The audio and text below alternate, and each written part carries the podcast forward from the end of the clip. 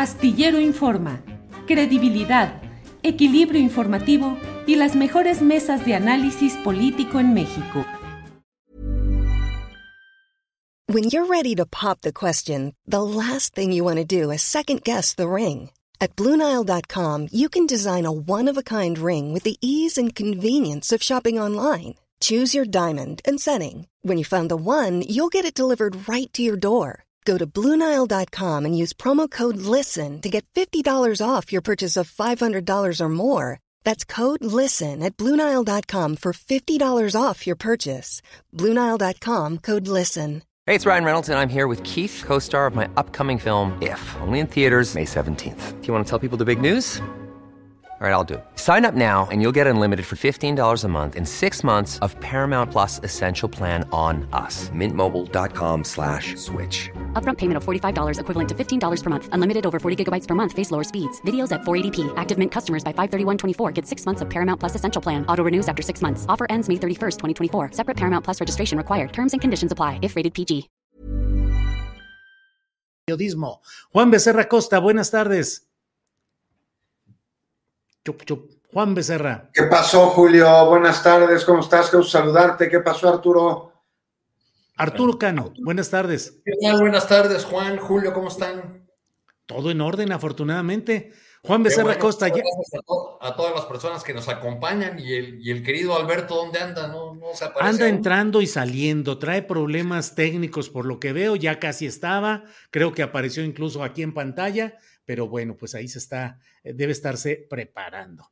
Juan Becerra Costa, ¿qué onda con Bad Bunny? Imagínate cómo sería el concierto gratuito de Bad Bunny en el Zócalo, invitado por el presidente de la República, sin pagarle los uh, honorarios uh, que merecidamente, porque la verdad, pues él es un hombre que atrae la taquilla de manera espectacular, los uh, ingresos que él recibe, pero que diera un concierto gratuito en el Zócalo de la Ciudad de México. Yo escuché hoy al presidente López Obrador hacer la invitación y no dejó de causarme así eh, una muy grata impresión de cómo lo dice el presidente de la República. Pues no tenemos para pagarle, pero le ponemos ahí sus luces y el escenario y alguna cosa. Anímese, Bad Bunny. ¿Cómo verías una cosa así, Juan Becerra? Pues este, llena seguramente, Julio, porque tiene muchos este, fans. Bunny, que ya lo pudimos ver, venían hasta de otros estados o de otros países a verlos al Estadio Azteca, muchos se quedaron afuera por la reventa ahí con este monopolio que es Ticketmaster. ¿Cómo vería yo un concierto de Bad Bunny? Pues no lo vería ni lo escucharía porque no es un cantante que yo siga y que, este, que me guste, pero pues estaría increíble que quienes son fans de él y quienes disfrutan de, de su música pudiesen acudir ahí de manera gratuita al corazón de la Ciudad de México, pues para escuchar sus interpretaciones, ¿no? Estaría, estaría bueno, a ver qué dice Bad Bunny, a ver si le entra pues sí. o no, ¿no? Esto ya. ya Oye, ya, Juan, luego hay quienes dicen lo que pasa es que las personas que ya tienen eh, alguna, algunos años de vida, más que los jóvenes, eh, no entienden la música de Bad Bunny. ¿Qué pasa con todo eso? ¿Qué pasa con ese tipo de música que algunos, yo me incluyo, pues no me impactan, no me, no, no me jalan y algunas letras me parecen inaceptables, pero tienen mucho pegue, en, sobre todo entre los jóvenes. Eh, estamos como los papás que regañaban a los jovencitos porque usaban el cabello largo como los Beatles y les parecía inaceptable que los varones anduvieran con el pelo largo. Así estamos con algunas expresiones musicales contemporáneas, Juan. Totalmente, Julio, exactamente igual que a nosotros nos decían esa música es basura, tendrían que escucharla que nosotros oíamos. Sí, traía mensaje, traía melodía, no las porquerías esas que están escuchando, se está repitiendo y se seguirá repitiendo. No, no le entendemos a Bad Bunny, por lo menos muchos de mi generación, no, no le entendemos, no lo comprendemos, nos causa extrañeza saber cómo las generaciones más jóvenes se sienten atraídas, pues por la tonada, así ya voy a sonar como ellos, por esto si lo puedes llamar música, ¿no? Este, así es pues responden al, a lo que están viviendo los, los, los más jóvenes, ¿no? A, lo, a, cuál, a cuáles son sus, este, las, las cosas que, que, que, que, en la cotidianidad están viviendo, lo que les atrae, cuáles son sus influencias.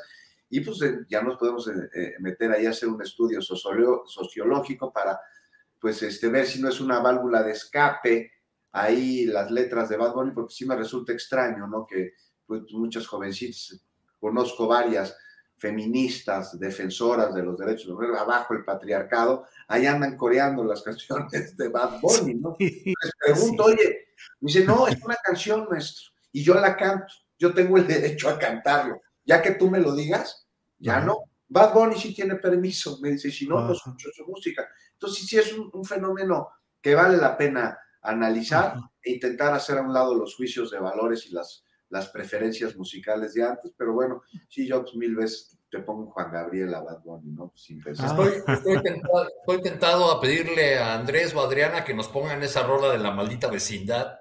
Las que, dice, hey, ah, fuiste Pachuco. Sí, sí, sí, También te regañaban. Sí, sí, sí, te acuerdas, claro, pero mira, Arturo Cano, mira, Julio Montiel sí nos da en la torre, dice, ustedes no les gusta porque son viejitos.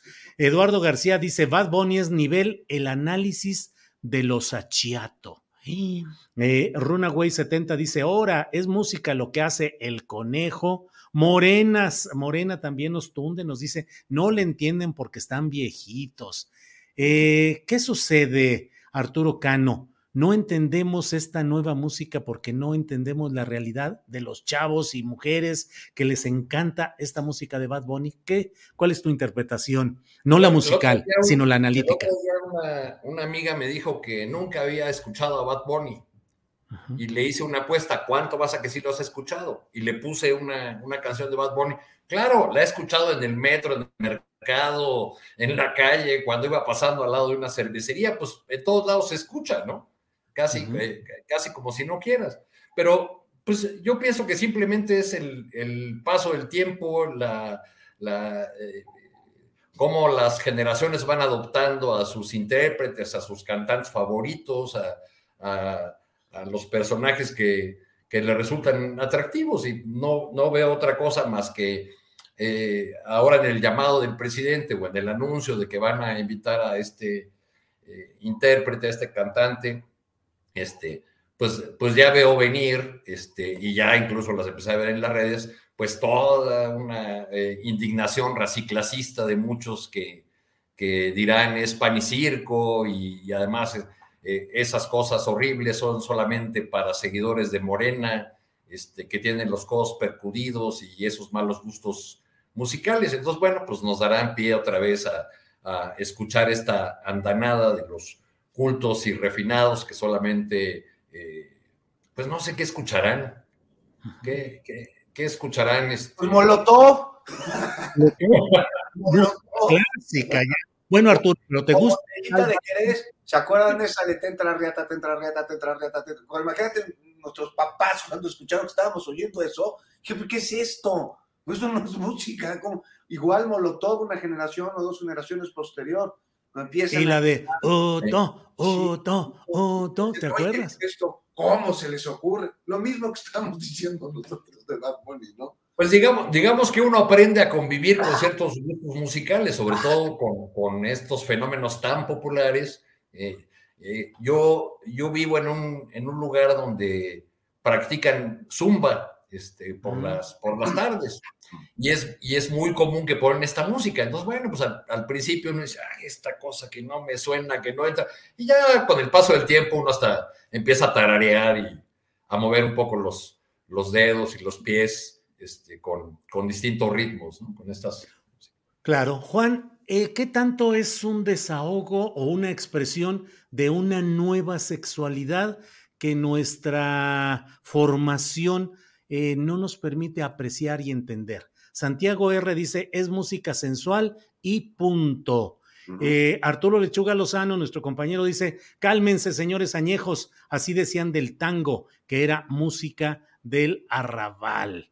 Eh, por el perreo, dicen algunos que es lo que no gusta.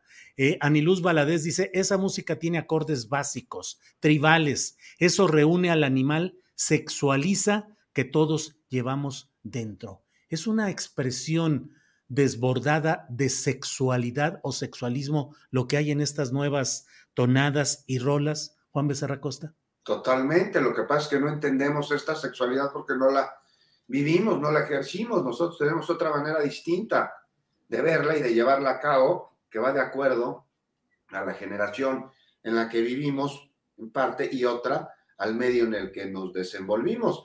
Y yo te lo digo porque tengo hijos adolescentes y somos muy cercanos y soy también cercano a sus docentes y están viviendo una relación de significados sobre la sexualidad muy distinta a lo que se hacía hace no tantos años, este, que no acabamos de entender. Para entenderla, pues tendríamos que tener su misma edad y vivir exactamente lo mismo que ellos viven y ser pares. Pues no la entendemos, no la comprendemos como la música de Bad Bunny, que justo habla sobre esos significados, pues es, es imposible. Entonces, por lo tanto, pues, pues reconocer que somos neófitos en el asunto y nuestros propios gustos y nuestras propias percepciones musicales tienen un sesgo que hace que nuestros comentarios al respecto, que es nuestra verdad sobre esto, no sea la de quienes son sus fans y lo escuchen y, que estemos pues equivocados en relación a la mayoría de las personas. Pues eso hay que reconocerlo, como ellos también tienen que reconocer pues que nosotros escuchamos otro tipo de música y que no tenemos por qué saber lo que ellos saben cuando no vivimos en su propio mundo. Eh, Arturo Cano, ese tema de la sexualidad, ahora somos nosotros los recatados, los conservadores, los escamados, los asustados.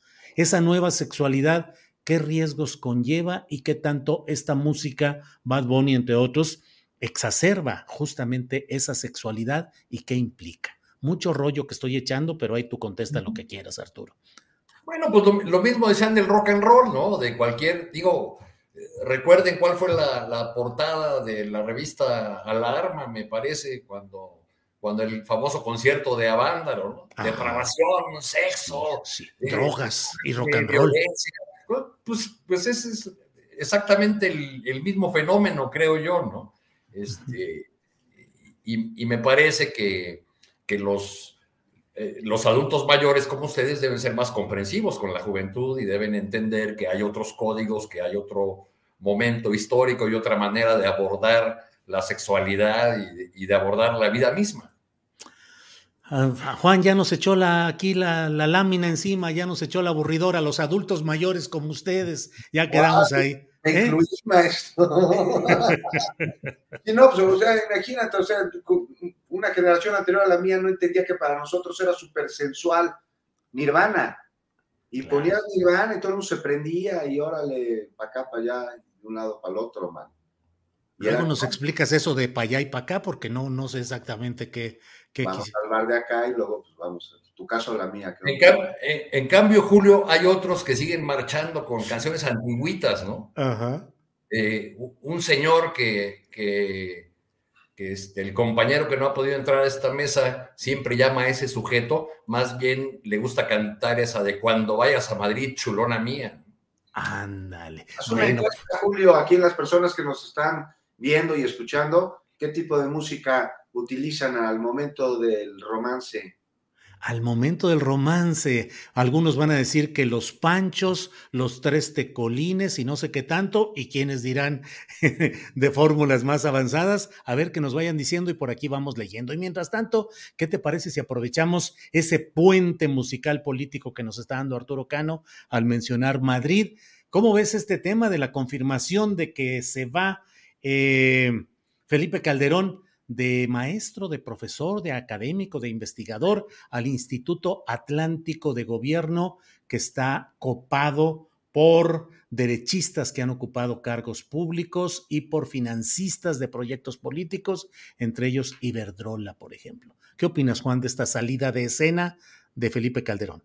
Pues maestro de qué y en dónde y por qué y cómo, y pues ahí en España, no sé, conforme lo que hemos visto que se ha venido dando, deberían de fundar la nueva sucursal de la Fonda del Recuerdo, en la que Calderón, Peña, Salinas y satélites que tienen, pues recuerden sus tiempos de oro con los que saquearon a la nación. No sé, pues, está ahí todos están juntando en España. Calderón podría ser el encargado de los cócteles, no sé tú cómo la veas. Sí, yo creo que tendría experiencia, podría ser catador académico. Exacto, catador académico, Felipe Fiestas, mientras tanto, y Peña, el anfitrión de la Fonda del Recuerdo esta de la, este, del robadero, ya sabes, con ese modito que tiene Atlacomulco de eh, ¿cómo, ¿cómo, le hacía? Bienvenidos a tu casa, lo que se te ofrezca un gusto recibirte, eh, ya está acordado lo tuyo, que no, pero ya está acordado, ¿no? Y ahí Salinas podría ser el encargado, pues no sé, de poner a trabajar a la gente, ¿no? Pagándole ahí lo mínimo, privatizando sus derechos, mientras, mientras les da la mano de obra para que construyan su propio caballo esclavista, ¿no? Ahí en la fonda del recuerdo sucursal España, dice, nosotros ponemos el material y ustedes la mano de obra. Y así, ¿no? sirve para tenerlos localizados en el momento en el que las autoridades los requieran. Ya sabemos que están en España. Calderón, rodeado de amigos, no solo de Aznar, que es su padrino de residencia, este, ahí le está ayudando a tramitarla, sino de la gente de Iberdrola, ¿no? Por ejemplo, con, con quien tanto ha colaborado, este, casi tanto ha colaborado Calderón con la gente de Iberdrola como parece que la Barbie va a colaborar ahora en el juicio de García Luna, y aquí tiene mucho que ver una cosa con la otra, ¿no? el juicio de quien fue el encargado de la seguridad durante su sexenio y acusado de vínculos con el crimen organizado, Calderón seguramente está viendo que está en la mira de la justicia estadounidense, porque si se abre esa cloaca, si logran abrirla, que no es fácil, si logran destaparla, aunque sea tantito, no hay manera en la que Calderón no salga embarrado de la pedumbre que ocasionó durante su lamentable gestión. Así que por más sevillana y Jerez con jamón serrano que le quiera poner a su vida, y en España va a poder dormir tranquilo Calderón. O sea, no hay manera, no hay trago, no hay estado etílico, aunque fuera burbujeante, que le pueda dar tranquilidad ante lo que se viene a causa de lo que hizo Calderón, ya sea en España, en Estados Unidos, en México o donde se quiere esconder. Pues salud, Juan Becerra Costa. Muy bien, gracias. Miren, ya está por aquí Alberto Nájar, Alberto Nájar que llega. Alberto, te defendí porque todos dicen que a ti te gusta mucho la música de Bad Bunny. ¿Es así? híjole, no tengo ni idea de cómo es la música de, Bad Bunny. Sí, no tengo ni idea. O sea, hay quien dice que yo sí la he escuchado. Dicen, bueno, entiendo que es reggaetonero, ¿no? Sí. Uy, no, no, no, no, no. Yo empiezo a oír esa, esa cosa, ese, ese ruido, y me siento muy molesto, ¿no? no o sea, me, molesta, me, algo, me, algo me, me repulsa el reggaetón y pues simple y sencillamente le apago, le cambio, o sea, no, no, no, así es que sé que es un personaje que ganó Emmys o Grammys, una cosa así, sé que es capaz de llenar estadios, sé que se va a tomar todo el año que viene eh, de vacaciones, o sea, sí he leído del vato este, pero que diga yo si me gusta la música, si es reggaetón de entrada digo, guácala, guácala, o sea, sí, tremendo, o sea, sí, no, no, no, horrible, horrible, si es una tortura, tortura, si es un ruido no, no sé, prefiero escuchar un taladro eh, aquí al lado que esa cosa que es el reggaetón, honestamente. Y, y, sí, ya me pueden acusar de prejuicioso, de lo que ustedes quieran, pero no, simplemente no la aguanto. O sea, es, es increíble, ¿no? O sea, algo me pasa con eso. Me, pasa, fíjate que voy a, no, no, voy a compararlo, pero es este casi, casi, casi tan molesto como el nombre de Felipe del Sagrado Corazón de Jesús Calderón Hinojosa. Del Son de las dos cosas que, el sujeto ese, híjole, son las dos cosas que más me repulsan, de veras.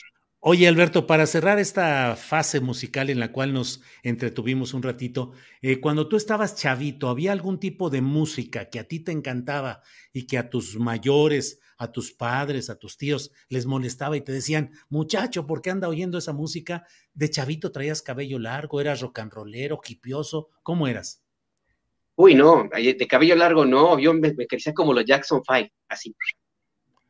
Como tengo el pelo chino, sí me crecía como micrófono.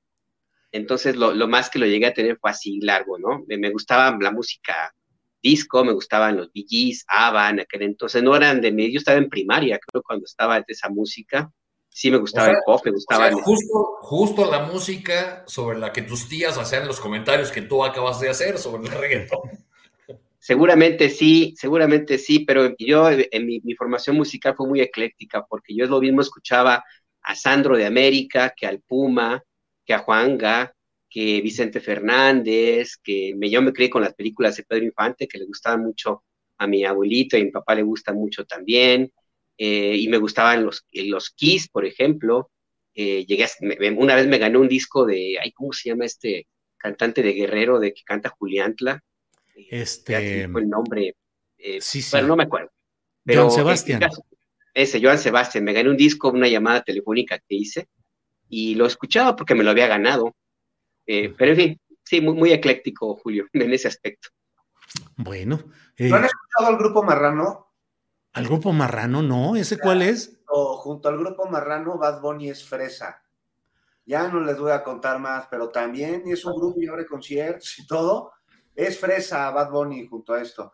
O sea, sí, las canciones de Bad Bunny, el otro día hablaba con Ricardo Sheffield en entrevista, decíamos que era como la declaración de un violentador, de un abusador ante el Ministerio Público rindiendo ahí su declaración.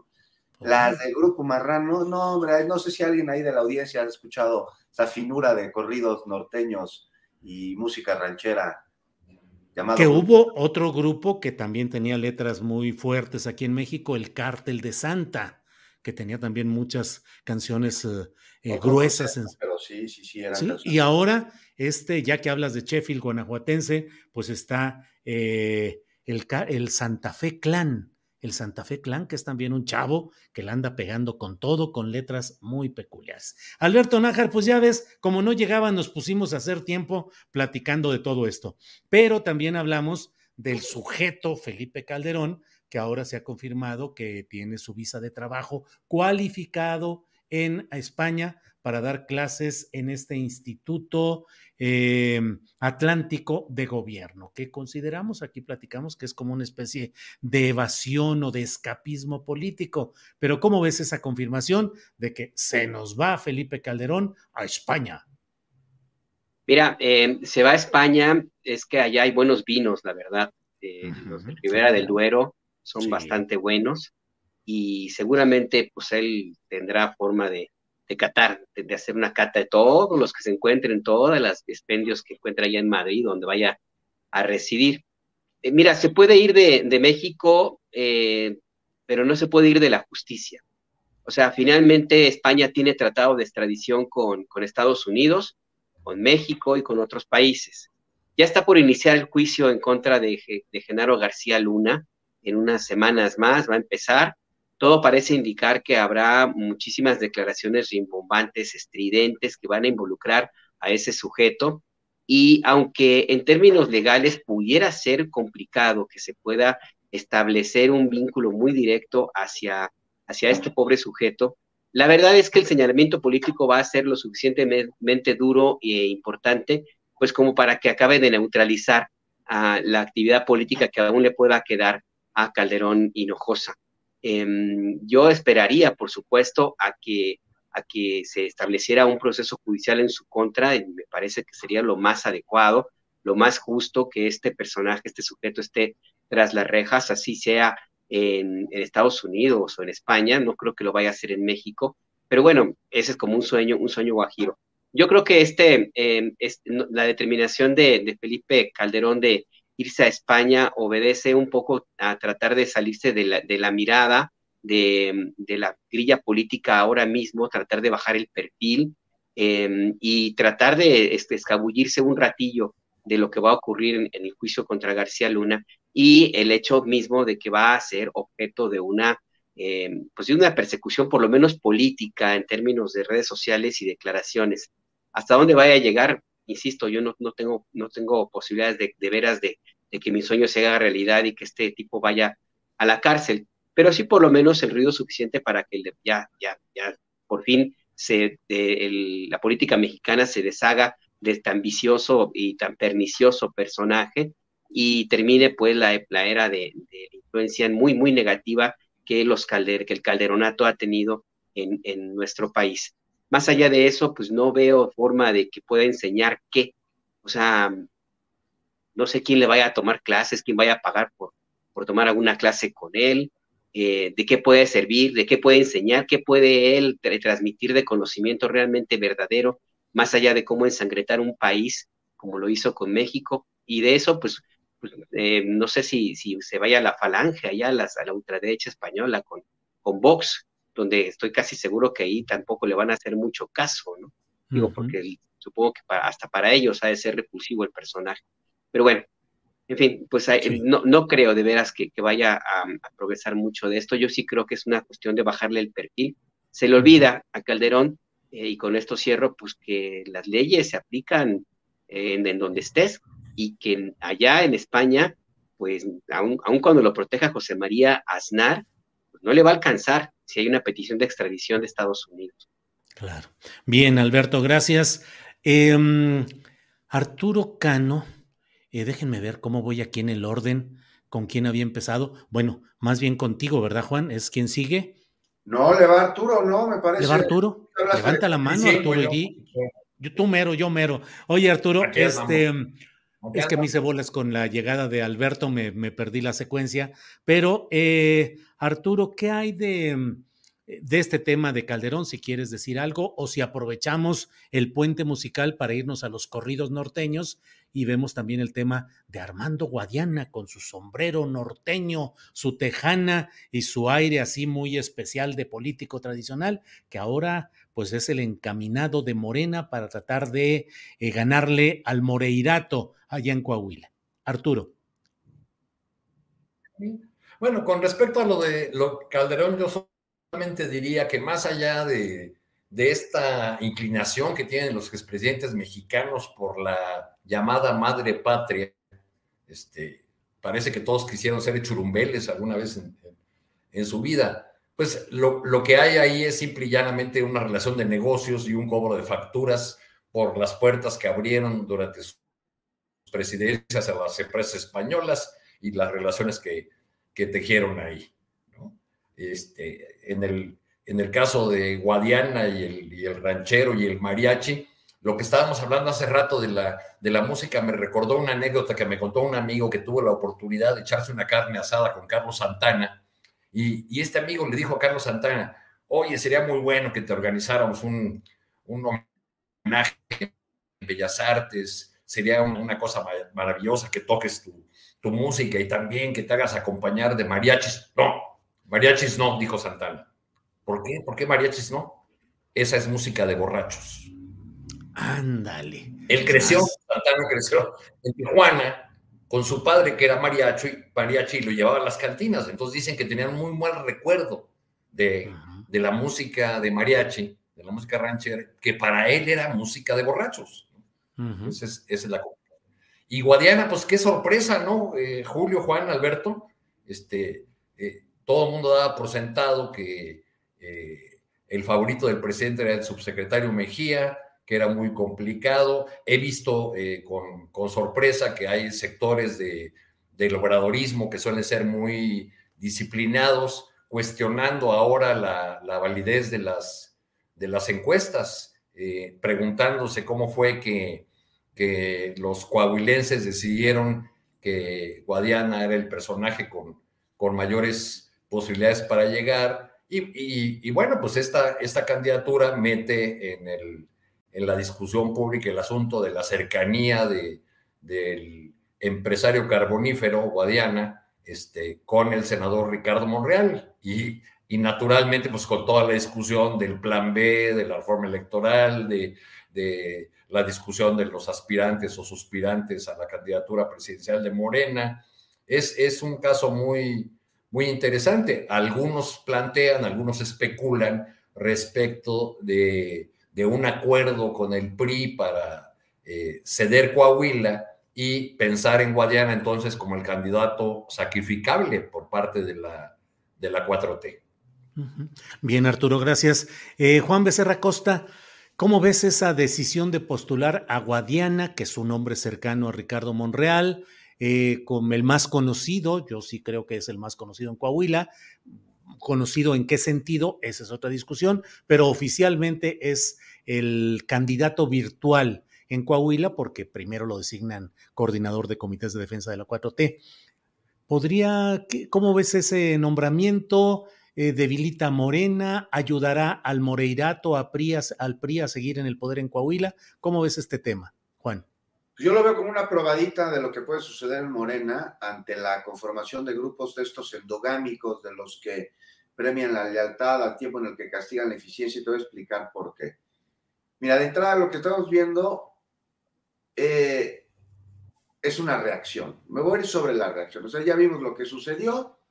Ahí se eligió a un candidato a través de un proceso democrático y hubo reacciones. Vaya. Eh, y estas reacciones se van hacia los amiguismos, hacia los grupos, hacia la endogamia, la lealtad este, hacia una persona sin importar otra cosa o con qué grupo te identificas. Y es una receta para que se formen las tribus de esas que tanto dañan a una causa y que llevan a movimientos a convertirse en lo que terminó siendo el PRD. Ahorita lo que estamos viendo son gritos y colocaciones de un lado u otro, este, siendo un llamado a la unidad poco atendido. Eso es ahorita. Al rato van a ser los arrebatos de candidaturas a sillazos. Ojo aquí. Y más allá de que Guadiana guste o no guste, su candidatura, te digo, es resultado, su candidatura es resultado de un proceso democrático cuestionado por quienes no simpatizan con Guadiana, siendo Coahuila un estado muy distinto al resto del país, en el que votaron por alguien que les representa. Tú dijiste aquí una palabra clave, una frase clave, Julio. Es el más conocido. Ya luego vemos por qué es conocido. Bueno, pues dentro de por qué es conocido hay que ver qué representa de ello al pueblo de Coahuila justo Guadiana.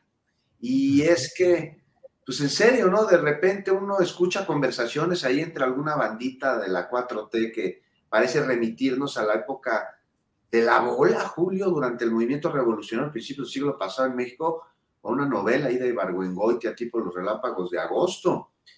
Estamos viendo la referencia del fanatismo de varias personas eh, y el fanatismo de ellas, las viejas mañas de otros y la ambición como uno de los principales motivadores del género humano, pues es algo que no podemos quitar de, algo que debe ser observado. O sea, la ambición es más incluso que el amor o que los celos, algo que mueve a las personas. Así que mucho ojo porque vienen tiempos de más definiciones, no solo de sucesiones, sino de verdaderas motivaciones. Y entonces vamos a ver quién está en el movimiento de transformación por la causa y quién lo está por lo que el movimiento pueda darle. Y mientras, pues una reunión entre Mejía Verdeja y Gaudena tendría que ser más allá de simbólica, me parece. No estaría mal que el segundo se sumara a la campaña el primero. La causa, ¿no? O sea, a ver, primero ya es el candidato, la causa, ¿no? Súmate. Ya luego hablamos del candidato si quieren, pero mientras es el que en Coahuila se eligió. ¿O qué? Si la candidata o candidato a la grande no les gusta, no van a jalar con ella o con él. O sea, siendo partícipes de la transformación, pues bonitos partícipes serían. Hay que recordar aquí que sacar al PRI no solo se refiere a que no tengan cargos políticos, es eliminar su cultura de corrupción, de abusos y de formas.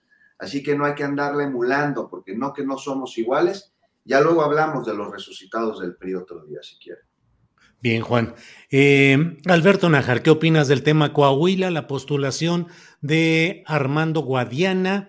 la reacción descalificatoria del todavía subsecretario de Seguridad Ricardo Mejía Verdeja y, pues no sé, el predominio o el riesgo de perder el poder de los Moreira y Riquelme en Coahuila.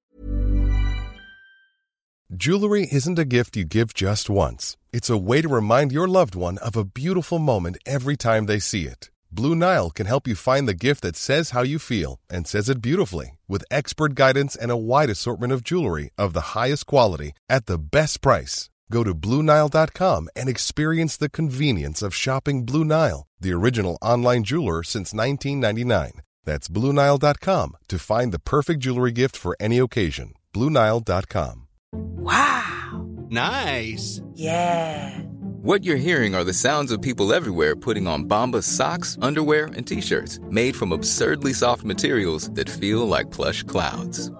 Yeah, that plush. And the best part? For every item you purchase, Bombas donates another to someone facing homelessness. Bombas, big comfort for everyone. Go to bombas.com slash ACAST and use code ACAST for 20% off your first purchase. That's bombas.com slash ACAST, code ACAST. Mira, yo por los elementos que he visto acerca de la forma como se designó Armando Guadiana y el personaje mismo, y lo que sucede también en el Estado de México, una encuesta que se publica el día de, hoy, creo que fue de, Universal, ahorita lo, checo, que, tiene a Morena muy, muy arriba en las preferencias electorales en el Estado de México. Yo sí, me, yo sí pensaría que, que puede haber de trasfondo una especie de pacto para que el candidato o candidata del PRI la tengan fácil o relativamente fácil y puedan mantener el poder ese partido en, en Coahuila. Es cierto que Armando Guadiana es muy conocido allá, tiene muchas simpatías, este, el sombrero y la forma de hablar y, hasta su propio emprendedurismo, pues cae bien en algunos sectores de Coahuila, pero pues también lo, piensan lo mismo de Félix Salgado Macedonio, en Guerrero, por ejemplo, que también cae bien a muchas personas, sobre todo a los votantes hombres en, en Guerrero, y eso no significa que sea el mejor político para, una, para gobernar una, una entidad, así pensaban también de otros personajes que, ganaron, por ejemplo, Peña Nieto, que también era muy, tenía mucho, mucho arrastre en su momento, Jimmy Morales en Guatemala, en fin. Eh, lo que yo creo es que Armando Guadiana es un candidato que si bien tiene fuerza política, también es muy vulnerable y por eso creo yo que sí al PRI se le han puesto más suavecita para poderlo derrotar. Eh, Armando Guadiana es empresario minero y él en, publicamos en pie de página, publicamos un texto en 2019 que se llamó, se llama Los negocios del senador, donde mi compañero Ignacio de Alba recuerda que Armando Guadiana, que formaba parte de la Comisión de Energía del Senado, según entiendo, él tuvo algunos contratos con la Comisión Federal de Electricidad para que empresas vinculadas a él le abastecieran de carbón, lo cual implicaba eh, de alguna forma un conflicto de intereses que nunca se aclaró por completo. Y esa es apenas una, una probadita de las vulnerabilidades que puede llegar a tener Armando Guadiana y que pueden abrir un flanco que podría llevarlo a tener un destino muy parecido al que tuvo la candidata de, al gobierno de Nuevo León por parte de Morena, Clara, era Clara Luz Flores, según recuerdo que llegó bastante bien, muy bien conocida, muy bien posicionada, con respaldo político de su familia y de su entorno personal, y sabes que le sacan una conversación con, con este fundador de, la, la, secta, eh, se me fue el nombre de este... Nexium, Kid Ranier. el que es muy cercano a, a, la familia Junco, los dueños de, de Reforma y a Emiliano Salinas eh, eh, Ocelli. Em, entonces, sí creo que por ese lado puede haber una posibilidad de un acuerdo tácito con el PRI para que eh, pues puedan ganar sin mayores problemas la gubernatura de Coahuila a cambio de que no hagan, no le pongan tanto el asador o por lo menos dividir al priismo y que se concentre una parte de las huestes de la dirigencia de ese partido en mantener el triunfo en Coahuila y, dejen solo de alguna manera al grupo Atlacomulco y facilitar el triunfo de, eh, Delfina Gómez en, en el Estado de México. Entonces yo sí, yo sí creo que se puede ser una de las explicaciones. Y más allá de eso, pues de nuevo la, selección de Armando Guadiana nos trae a la conversación un viejísimo tema dentro de Morena que por lo que veo no va a terminar y va a dar mucho de qué hablar. ¿Quién hace cómo y las encuestas dentro de Morena? ¿A quién le preguntan? ¿Cómo se hacen? ¿Qué metodología? Hasta ahora han dejado más víctimas que personajes realmente satisfechos. Si vemos el caso de Mejía Verdeja, el subsecretario de Seguridad Pública, y también, por supuesto, lo que dijo el presidente López Obrador, que ahí yo veo una, algo eh, también interesante para analizar. Dijo básicamente, el que se meta a jugar en la contienda electoral tiene que aceptar las reglas y la regla es la encuesta y la tienen que aceptar, es parte del juego. O sea, se lo dice a, Ricardo Mejía Verdeja para que lo entienda quién. Marcelo Ebrard. Bien, Alberto. Eh, Arturo Cano, y pasamos al tema de las reformas electorales, el famoso Plan B, que ha tenido una trayectoria muy accidentada. Eh, aprobado muy a la carrera en la Cámara de Diputados, sin poderlo leer realmente ni analizar los diputados de Morena y aliados, lo aprobaron, lo mandan al Senado y ya hemos visto todo lo que ha sucedido con estos atorones, con Ricardo Monreal jugando a la indefinición. Eh, Claudio X González ayer exigiéndole a Monreal que se defina y que eh, si no quedará Monreal como alguien de mucho ruido y pocas nueces. ¿Cómo has visto este trayecto del plan electoral B, Arturo Cano? Pues está difícil separarlo del tema de Coahuila para empezar, porque ahí también se cocina, al parecer, digo, cada voto cuenta en el Senado para la aprobación de esta reforma electoral, pero en el caso de Guadiana yo nada más quisiera preguntarme, ¿votará en contra de la reforma electoral una vez que, eh, es decir, de la propuesta presidencial, una vez que se ha dado, que se ha percatado o ha constatado que la rebeldía paga? Digo, porque recordemos que eh, Guadiana lanzó incluso un desplegado que publicó en un diario de circulación nacional, como dicen los antiguos cronistas, en el que acusó directamente al subsecretario de Seguridad Pública y al vocero presidencial de una campaña en su contra. Este, fue, fue clarísimo y fue una acusación directa. Con todo y eso resulta el, eh, el mejor posicionado en las encuestas y el candidato.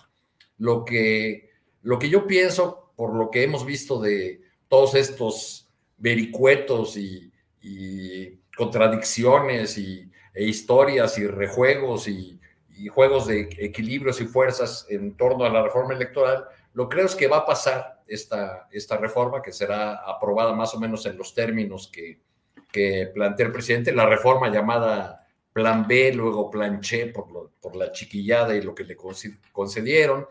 Es, es una reforma que está negociando de manera personal y directa el secretario de Gobernación, Adán Augusto, eh, en, el, en el Senado, eh, eh, trabajando en coordinación con una legisladora de toda su confianza, con la senadora Mónica Fernández Balboa. pero, digamos, es un asunto que tiene en sus manos el, el secretario de Gobernación. Creo que va a pasar y creo que del lado de la oposición ya existe la, la, certeza de que va a ser aprobada y eh, lo que están planteando ya es una estrategia, eh, o lo que están desarrollando es una estrategia para desacreditar esta reforma eh, y de esa manera cuestionar o dejar herido de una ala al, árbitro, lo decíamos ya la, la semana pasada, para que el gobierno que sea electo en el 24 sea un gobierno que no cuente con la legitimidad de origen con la que cuenta el gobierno de Andrés Manuel López Obrador por sus 30 millones de votos. O sea, va a ser, eh, creo que esa es la estrategia del lado opositor, visto que no pueden detener esta, eh, este plan B que básicamente se, se centra en el tema de la reducción de las estructuras burocráticas administrativas del, del INE y en, ojo, algo importantísimo, en la, eh, eh, digamos, en, en, el manicure a, al INE de quitarle la posibilidad de arrebatar o de bajar candidaturas o bajar candidatos como ya ocurrió este, con, con candidatos de Morena en los estados de Guerrero y Michoacán. Bien, Arturo. Eh, Juan Becerra Costa, eh, ¿A dónde vamos con este plan B que está, al menos en términos aritméticos, en vías de ser aprobado en el Senado? Parece que sin mayor problema en términos aritméticos.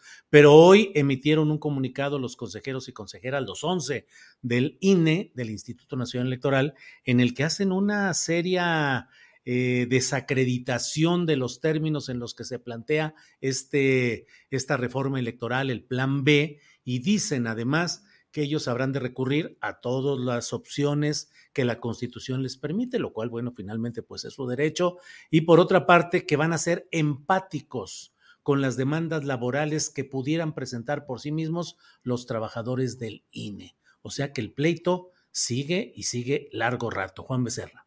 Y seguirá y seguirán, querido Julio, durante un muy buen rato, pues con respecto a las denuncias que podría presentar consejeros del INE, el mismo Instituto Nacional Electoral, este, por inconstitucionalidad eh, de, esta, de este plan B, de esta reforma a leyes secundarias en materia electoral, pues sí, ya lo dijiste, es su derecho y pues este, a ver qué se aprueba, también hay que ver y qué determina el Tribunal de Justicia. Y te digo, hay que ver qué, se aprueba porque decide llamar la atención, no podemos no hablar de esto, no podemos obviarlo, lo que sucedió la semana pasada en la que el presidente manda un plan B a la Cámara de Diputados y por la razón que quieras, termina siendo aprobada ahí con un par de modificaciones que se metieron por parte de partidos chiquitos, le hace Partido del Trabajo y Partido Verde Ecologista en México, Uh -huh. Hablábamos la semana pasada de este tema, Julio, ¿te acuerdas que el uh -huh. chiquitos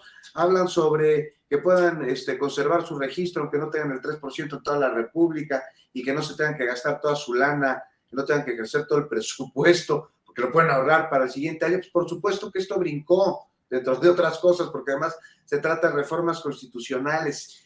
Entonces la posición inmediatamente en el Senado, bueno, en la Cámara lo detecta, en el Senado lo detectan, se hace el extrañamiento, se dice, se denuncia. En la mañanera del jueves, no, no, no es cierto, esto no es cierto. En la del viernes, no, siempre, ¿saben qué? Siempre sí fue cierto. Entonces se metió, dijo el presidente, que un duende.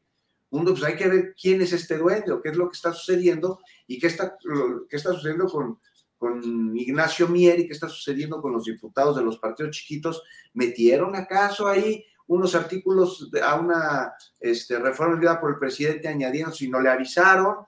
Este, qué pasa con la gobernabilidad, qué pasa con la disciplina política, qué pasa con el sentido común y qué pasa con esa crítica totalmente válida de diputados de Morena, diputados de la oposición, diciéndoles ustedes no están leyendo las minutas cuando se aprobaron que no tenían ni idea de lo que estaban aprobando.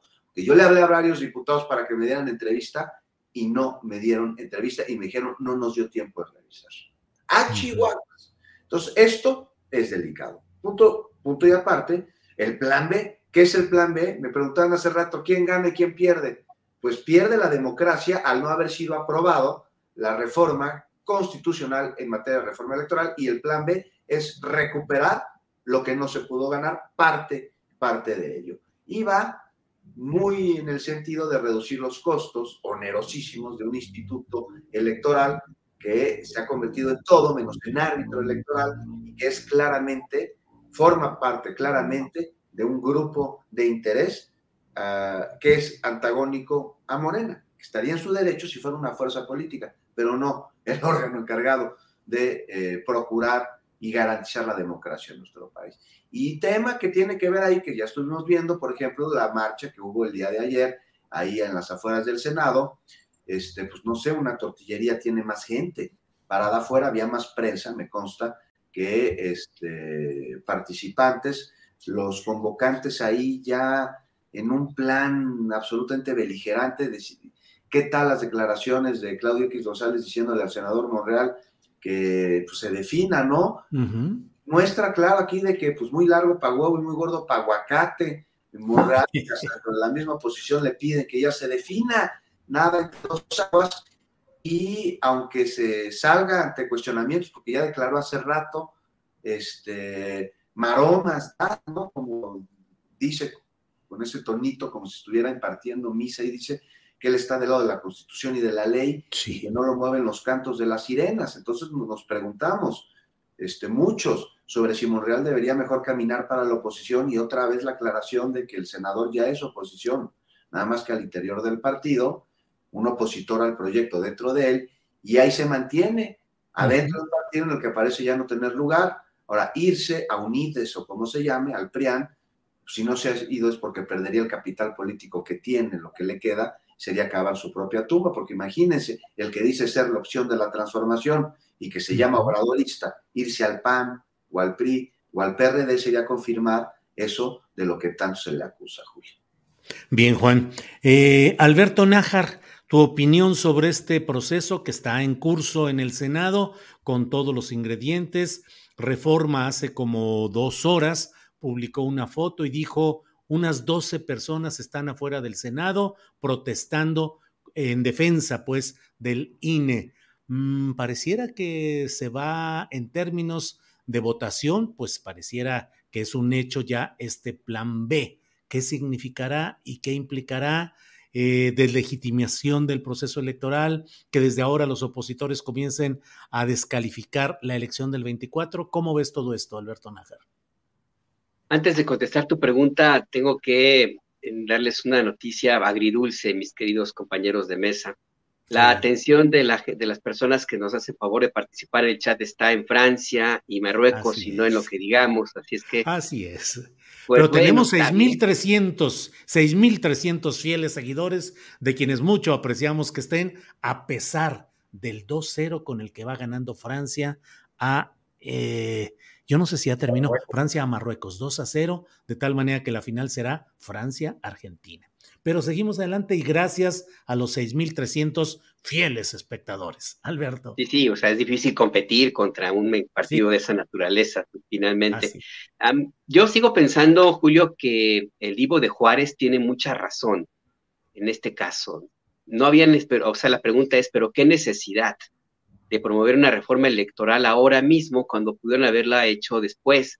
Eh, y sobre todo cuando Morena tiene muchísimas posibilidades de ganar la presidencia de México sin necesidad de llevar esta, esta manchota que yo lo había reparado en lo que dice Arturo y coincido con él, tiene razón, la apuesta ahora es a eh, desprestigiar el resultado electoral eh, de 2024 y para eso, con esto que dice Arturo, me hace mucho sentido lo que hemos platicado en otros momentos de que, de que no son gratuitas esas esos lances que se han hecho hacia la OEA, esas invitaciones de algunos personajes para que la eh, la Organización de Estados Americanos y Almagro, por ejemplo, metan su cucharota en México y se califica el proceso electoral de 2024 como un fraude y lo pretendan equiparar con otros, otros, otras elecciones en otros países de América Latina. Yo creo, sí creo que esta es la jugada y el tema es que si nosotros lo conversamos, si lo hemos dicho, si lo decimos ahora mismo, pues los que se dedican a hacer el análisis político de grandes vuelos, no, no quiere decir que esta no sea, pues, pero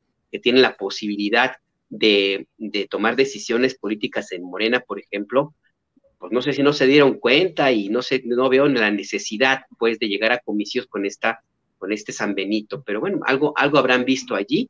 No sé si no tengan confianza en que la próxima presidenta o presidente de México no tenga ganas de, hacer una reforma electoral como la que se emprende ahora en este momento, que yo creo que se la pudieron haber, haber ahorrado, sobre todo si ya empezó el proceso de selección de los, de los sucesores de Lorenzo Córdoba y otros tres consejeros, eh, y, que, y que pueda ahí tener eh, un, Consejo General del INE más equilibrado que el que existe ahora mismo. Por lo demás, yo sí también creo en que la reforma, el plan B, va a pasar, se va a aprobar sin mayores cambios em, y la definición va a quedar en manos de la Suprema Corte de Justicia de la Nación, con lo cual se confirmaría una de las tesis que se plantearon hace algunas semanas en el sentido de que lo que importaba era sacar la reforma electoral, ganar tiempo para que se empezara a aplicar y ya para cuando la Suprema Corte de Justicia tomara la determinación ya fuera difícil revertir algunas de las decisiones en términos de la competencia eh, política y el arbitraje electoral.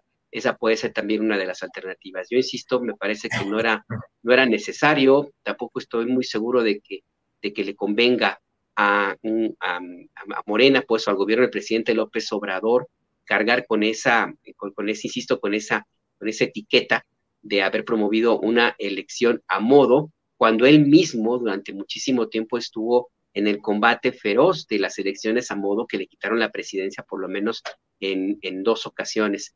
Entonces me, parece que esto va a seguir así, eh, se va a aprobar, va a llegar a la Suprema Corte, seguramente le van a echar para atrás y pues vamos a tener ahí un tiempo invertido que no sé para qué, si se pudo haber utilizado de una, de una mejor manera, porque la Corte previsiblemente, en caso de que llegue bien fundamentada la, la controversia, pues va a dejar las cosas en la situación como están ahorita.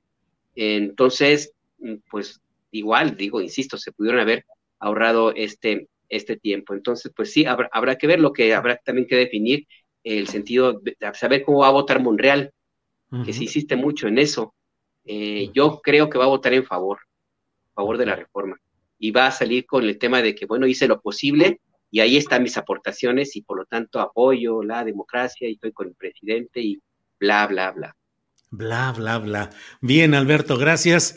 Eh, son las dos de la tarde con 51 minutos, así es que nos queda espacio para unos tres minutitos de postre que deseen agregar. Arturo Cano, el tema que desees agregar, postrecito, por favor. Pues yo creo que este asunto de la reforma electoral da para muchísimo. Nos podríamos echar aquí este, varias, varias sesiones de una hora hablando del asunto, eh, eh, aportando más elementos a, a, la incertidumbre generalizada. Diría que hay que sumar hechos, mencionabas ya el desplegado de los de los consejeros. Un, dato muy importante, fueron todos los consejeros del INE.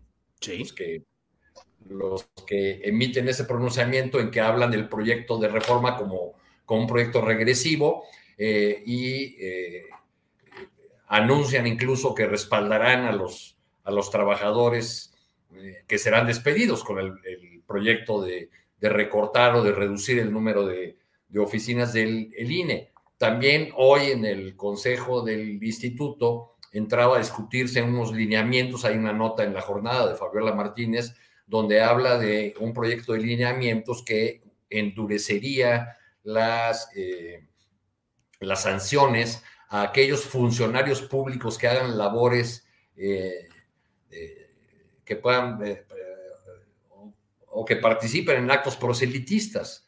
Este, esto hay que sumarlo al hecho de que en la Cámara de Diputados ha iniciado el proceso para la designación de cuatro consejeros electorales que reemplazarán a aquellos cuyos periodos vencen, entre ellos Ciro Murayama y Lorenzo Córdoba. Que el tema llegará inevitablemente a la Suprema Corte, sí, pero no a la Suprema Corte de, del actual presidente, porque tendremos en eh, muy pronto una nueva cabeza en la Suprema Corte de Justicia de la Nación. Ya hay cinco aspirantes apuntados. Este, eh, claramente, o la, o la candidata claramente de la 4T es la, la ministra eh, Yasmín Esquivel, pero bueno, pues hay otros que han manifestado su interés. Entonces, digamos que todo el escenario se está moviendo mucho en términos políticos aunque me temo que en las próximas horas eh, y en cuanto eh, pase, sobre todo en cuanto pase la final del Mundial de Fútbol, pues ya todo México estará pensando más en romper la piñata este, o en pasear los peregrinos que en estos enredos de la reforma electoral. Bien. Y así Arturo, a, enero, eh, enero, cuando recuperaremos el, la realidad, ¿no? Sí, así es. Bien, Juan Becerra Costa, postrecito, por favor. Pues rápidamente, ¿no? El tema de las últimas horas, que es el fallecimiento de Barbosa, nada más en el sentido de que, bueno, después de que murió el gobernador del estado de Puebla, hay que tener muy en claro que sigue, porque eh, no, el estado no tiene una situación, vamos llamarla, el mismo Barbosa, pues es ahí un resucitado del PRI, que me parece que fue enemigo de la cuarta transformación en el Estado. Hay por darte un ejemplo, hay que, hay que decir las cosas como son. ¿Se acuerdan del compromiso de cancelar la privatización de los servicios de agua potable en la ciudad de Puebla? Algo incumplido. ¿Se acuerdan las indemnizaciones a los trabajadores del gobierno que corrió injustificadamente este Moreno Valle? Pues no, no lo cumplió. Estamos hablando de un sexenio de retroceso para Puebla porque incluso en el índice de competitividad bajó cinco posiciones. Eh, la pobreza extrema aumentó del 17.8 al 26.2%.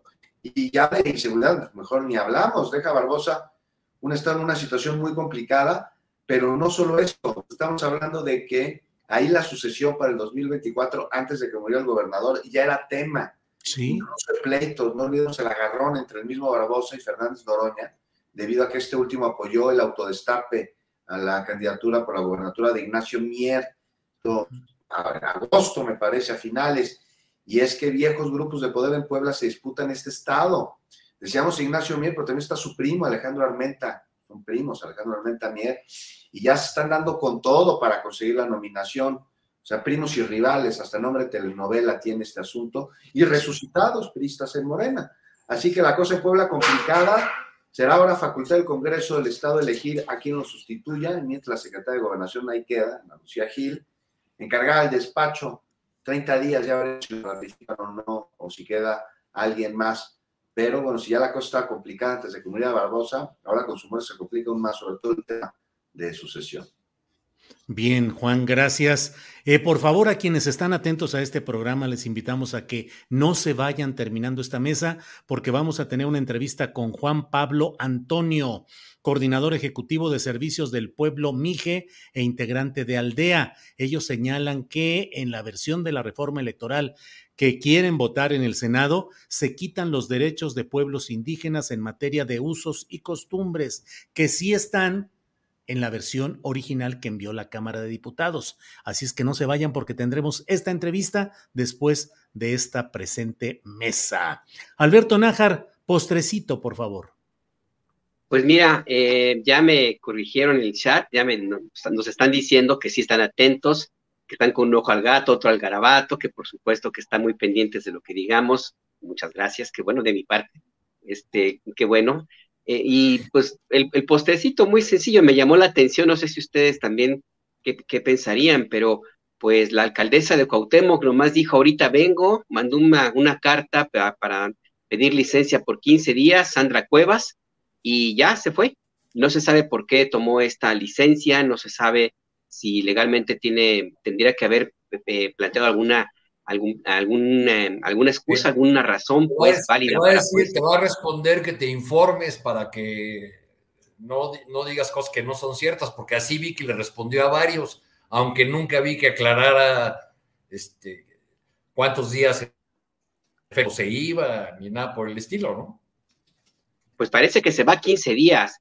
Y, y bueno, y, y, coincide, coincide con la sesión, la, la temporada de ofertas en las tiendas departamentales en, México, en Estados Unidos y sobre todo por los remates de la tienda navideña eh, y de ropa, de tiendas navideñas y ropa, ropa de duendes, de Santa Claus y todo ese tipo de, de, vestimentas que la, alcaldesa Sandra Cuevas pues se ve que es muy, muy aficionada. Entonces ese puede ser un argumento también. Yo creo que lo hubiera dicho tan sencillo, oigan, pues es que se van a acabar las ofertas y pues yo necesito hacerlo, ¿no?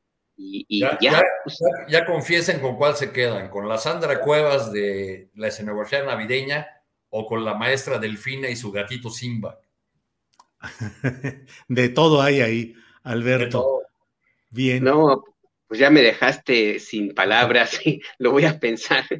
Pero bueno, e, e, es, eso básicamente, pues a ver, a ver, a ver qué onda con la, con la alcaldesa Sandra Cuevas, lo cual nos lleva a hacer una revisión muy puntual de qué personajes son los que se postulan a los cargos de gobierno en México y sobre todo en la capital de la República. Yo creo que tenemos que trascender ya en algún momento a personajes, no solo como Sandra Cuevas, sino como otros, como este personaje que le dicen el tomate, por ejemplo, que ahora está exiliado allá, perseguido en, en Chile, en fin, ese tipo de, personajes que creo que ya no son necesarios en, la política mexicana, pero pues son los que ganan y atraen votos, pues ni Eso dicen. No hay que pensarle mucho entre la opción que propone Arturo, ¿no?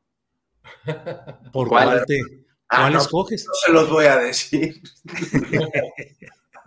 bueno, Juan, pues muchas gracias, Juan Becerra Costa, gracias y buenas tardes. Abrazo, Julio, Arturo, Alberto, un abrazo también a todos los que nos están viendo y a Adriana, por supuesto. Arturo Cano, gracias y buenas tardes. Muchísimas gracias, Julio, Juan, Alberto, gracias a todos los que nos vieron y ojo a las palabras del presidente en el homenaje al gobernador Barbosa. Realmente eh, un hermano le, le, dijo, ¿no? O sea, un, gran contra. Se ve que el presidente eh, tiene agradecimiento para aquellos que lo, acompañaron en un trecho importante de su lucha política. Hay, habrá, hay que revisar esas palabras, creo yo. Sí, un gran luchador por la democracia ha dicho y que él fue quien, quien sugirió la marcha eh, eh, enorme que hubo del Ángel de la Independencia al Zócalo y habrá que ver cuál es el tramo real en que acompañó esa lucha eh, Miguel Barbosa, porque en términos concretos, pues fue cuando hizo, cuando él renunció al PRD junto con otros senadores, que si no me equivoco fue a fines de 2017 más o menos, y que le dio eh, pues la puntilla al PRD porque Barbosa era el coordinador de los senadores del PRD y desde entonces se habló de que el pago político iba a ser la candidatura al gobierno de Puebla. Así lo escribieron muchos eh, adivinadores, entre ellos un servidor, y bueno, pues así fue. En fin, pues gracias, a, gracias Arturo. Alberto Nájar, gracias y buenas tardes. Gracias Julio, también a Juan, Arturo, a Adriana, a todos los que nos escuchen. Nada más, en medio de tantos homenajes a Miguel Barbosa, recordar también que en Puebla los colegas periodistas lo sufrieron. No necesariamente la, pasaron muy bien, el cariz de gobierno de, de, este, de Barbosa no fue el mejor para la prensa, los compañeros colegas periodistas allá, ni tampoco para los defensores de derechos humanos ni las familiares de los desaparecidos. Entonces sí es importante recordarlo bien, pero también recordar esa faceta de un personaje que ahora el presidente López Obrador llama hermano, pues que lo recordémoslo íntegro, también con las malas como son estas. Juan, ¿decías algo? Sí, también las feministas no se la pasaron bien con Barbosa en Puebla, para nada, amenazadas. Sí, así es, así es. En fin, pues Juan, Arturo, Alberto, muchas gracias y nos vemos pronto. Gracias por esta ocasión. Hasta pronto. Gracias. Para que te enteres del próximo noticiero, suscríbete y dale follow en Apple, Spotify, Amazon Music, Google o donde sea que escuches podcast. Te invitamos a visitar nuestra página julioastillero.com.